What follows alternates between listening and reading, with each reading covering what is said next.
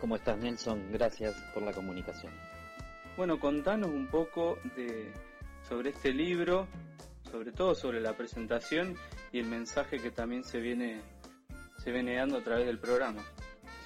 Bueno, la idea fue ir, ir pasando a, a otro formato de alguna manera lo que venía sucediendo con la serie televisiva, ¿no? Hicimos la primera temporada de Ser Esencial, que bueno, que salió por la TV pública, ahora está saliendo la segunda temporada. Y bueno, la decisión fue decir, bueno, hagamos el libro de esta primera temporada para que también quede otro formato, ¿no? Un registro en papel, digamos, de, de lo que sucedió durante el año pasado en la pandemia. Y, y bueno, y ahora se, se, empiezan a suceder, digamos, algunas presentaciones de, del libro para, para comunicarlo también, para que, para que haya otro tipo de material, para que el mensaje que nosotros estamos queriendo eh, llevar adelante viaje en distintos formatos en este caso, ¿no? Tenemos un material audiovisual que es toda la serie con los 13 capítulos y ahora está este material gráfico que es el libro Ser Esencial donde contiene eh, los 13 capítulos de la primera temporada con fotografías y bueno, está el prólogo del padre Pepe y bueno, y vamos a empezar a hacer presentaciones, la idea es ir haciendo presentaciones también en institutos educativos porque creemos que es un material educativo importante, ¿no? Que es una mirada distinta sobre lo que fue la pandemia más fuerte o con mayor incertidumbre que sucedió el año pasado y donde en ese libro está el registro de lo que pasaba con, con algunos seres esenciales o instituciones esenciales que, que, que estaban en los barrios, en las villas vulnerables y, y bueno, eh, contar, contar esa mirada positiva que tenían los vecinos y las vecinas en el cuidado de la vida sobre otros, eh, de lo que fue muy triste para muchos, ¿no? El año pasado. Y este año también todavía, pero bueno, ahora está como un poco más, más controlada la pandemia, digamos, de alguna manera. Sí. Así que presentando Ser Esencial en, en formato gráfico y libro, y con fotografías, muy atractivo, es también una manera de colaborar con los hogares de Cristo.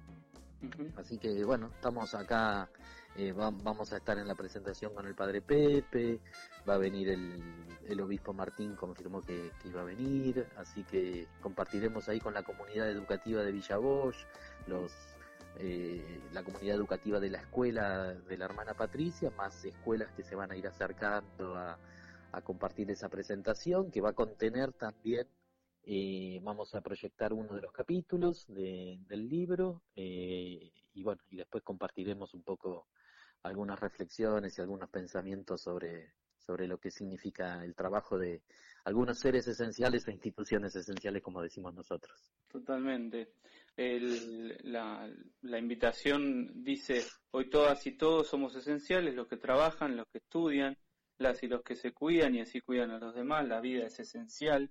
Un libro que recopila historias crónicas reales de un tiempo único e histórico en plena pandemia en las villas y barrios vulnerables. Walter, ¿qué, qué has visto desde el año pasado, digamos, desde que acompañó la pandemia la producción de, del libro y de los capítulos, eh, la evolución de esto de ser esencial y, y el trabajo en los barrios populares. La palabra, viste que Nelson, que la palabra esencial siempre estuvo, eh, bueno, está asociada más que nada y bueno, tomó mucho mucho impacto en nuestro vocabulario el año pasado y estuvo asociada a la sanidad, a la seguridad, a la alimentación. Y nosotros veíamos que había muchos seres esenciales que quizás no estaban visibilizados en las villas o en los barrios vulnerables o instituciones, que hacen un trabajo fundamental en el cuidado por la vida. Y durante el año pasado en ese recorrido y este año porque seguimos seguimos grabando los últimos capítulos de la última temporada, de la segunda temporada, y nos encontramos con, con una reserva, con un reservorio de humanidad, digamos, que a veces no hay en otros sectores sociales, ¿no? Eso es una de las cosas que, que uno pudo registrar. Y una construcción de, un afianzamiento, te diría, de lo que es la comunidad organizada eh, ante ante la dificultad, ante la necesidad, más allá de las necesidades propias, estructurales que contiene cada uno de los barrios, la pandemia, que fue una situación única mundial y, y que obviamente los sectores que quizás están más desprotegidos la sufrieron mucho más también. Eh, lograron afianzarse y, y, organizarse y protegerse y poner espalda con espalda para cuidar la vida. Y eso lo, uno lo pudo ver. Y uno lo que trató es de eh, transmitirlo, ¿no? Para que otros lo visibilicen, para que otros también de alguna manera se interpelen ante el trabajo de, muchos seres esenciales en los barrios. y, y, de alguna manera esa, esa función, digamos, de, del cuidado de la vida en los barrios nos hace ver muchas cosas que, que gente de otros sectores quizás no, no aprecia, ¿no? Eh, entonces, eh, un valor enorme, digamos, lo, lo que uno ve.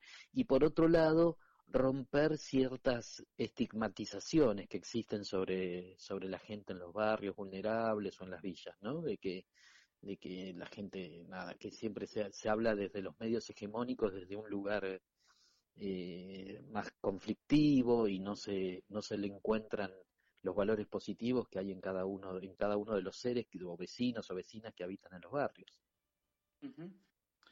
Em, desde tu mirada y tu experiencia, calculo que esto te ha interpelado, ¿no? Sí, sí, sí, totalmente, totalmente. Uno se, me llevo mucho más de lo que pude aportar, ¿eh? obviamente. Eh, eh, mucho más completo, me sobra o sea, tengo, me, tengo de sobra, digamos, lo, lo, que, lo, que, lo que me completó a mí y hasta te diría a mi familia también, ¿no? En, ah, mira. En, en, todo el trabajo que uno, que uno ha hecho. Más allá de que uno pasó por momentos también de incertidumbre, ¿no? Me contagié de COVID en mitad del año pasado, que era un momento de incertidumbre, todo el equipo de trabajo también, por estar circulando quizás en los barrios. Y, y bueno, y eso hace, te hace te crea muchas preguntas, ¿no? Internas, con tus hijos, con eh, situaciones personales, ¿viste? Que, que uno tiene. Eh, pero pero valió la pena y uno está mucho más completo de, de, que no haciendo digamos no eh, o sea uno dio pero en realidad uno está mucho mejor que, que, lo que uno dio en ese sentido. Más allá de haber pasado un momento, ya te digo, de quizás de, algunas incertidumbres. Yo tengo un hijo diabético, insulina dependiente, entonces digamos que uno se haya contagiado de COVID y ahora se va a contagiar mi hijo. Viste como situaciones que, que te crean conflictos internos eh, de dudas, pero bueno, la, hay un Dios que estuvo protegiéndonos para que todos todo salga bien y, sigamos trabajando. Excelente la, la, la, reflexión, me quedo con esto porque eh, la, la obvia es, bueno, hasta dónde uno da y acá se ha dado un ejemplo de, de todo lo que se juega cuando, cuando nos brindamos a los demás eh, y, sobre todo en esto donde lo que vos eh, hiciste y haces, Walter, está multiplicándose por la cantidad de personas que miran el programa o la cantidad de personas que van a, leer el libro eh, obviamente reflejando la cantidad de personas que se involucran y trabajan en todos eh, los barrios, ¿no? O sea, sin desmerecer esto. Y la segunda reflexión es eh, que de alguna manera tu experiencia, por lo menos a los que lo escuchamos o, estamos cercanos a la, a la, temática, nos termina también moviendo hacer algo, a salir de nosotros mismos y, y a entender que a veces la realidad es otra a la que nosotros nos imaginamos, ¿no? Porque vos hablabas de, de esto de, de, darse, de, de, los contagios y demás, y la, la verdad es que sucede todo el tiempo vivir en esas inseguridades y aún así quizás el darnos a los demás nos termina siendo más provechoso porque conecta más con nosotros mismos y con los demás. Así que este, me quedo con esas dos reflexiones. Sí, sí, totalmente, Nelson. Eh, le encontrás un, un sentido, eh, valga el título, esencial a la vida, ¿no? Eh, cuando, cuando uno empieza a, a, darse de esa manera, digamos. Eh, porque uno se siente más útil, porque uno siente que, que se completa, porque, bueno, empiezan a pasar un montón de cosas eh, alrededor de uno. Y, y suceden cosas muy positivas, ¿no? Eh, entonces, eh, nada, ahí hay, ahí hay una protección en ese sentido. Totalmente. Walter, hecha la invitación entonces a la presentación de este libro Ser Esencial, también a seguir el ciclo eh, a través de la TV pública, pero este miércoles 17 de noviembre, 18 horas, en Echeverría 6245, en, en Villa Bosch. Es en la eh, escuela, en la escuela Preciosísima Sangre, es un instituto, digo para que lo ubiquen como escuela, como institución. Sí, sí, es, eh, es, dentro del Instituto Preciosísima Sangre, así que nada, están todos invitados y los domingos 18.30 ser esencial por la TV pública. Excelente. Walter Peña, muchísimas gracias. Muchas gracias a vos, Nelson. Gracias por la comunicación y por colaborar para distribuir el mensaje, digamos. Un abrazo grande. Vive en la ciudad. Vive en la ciudad.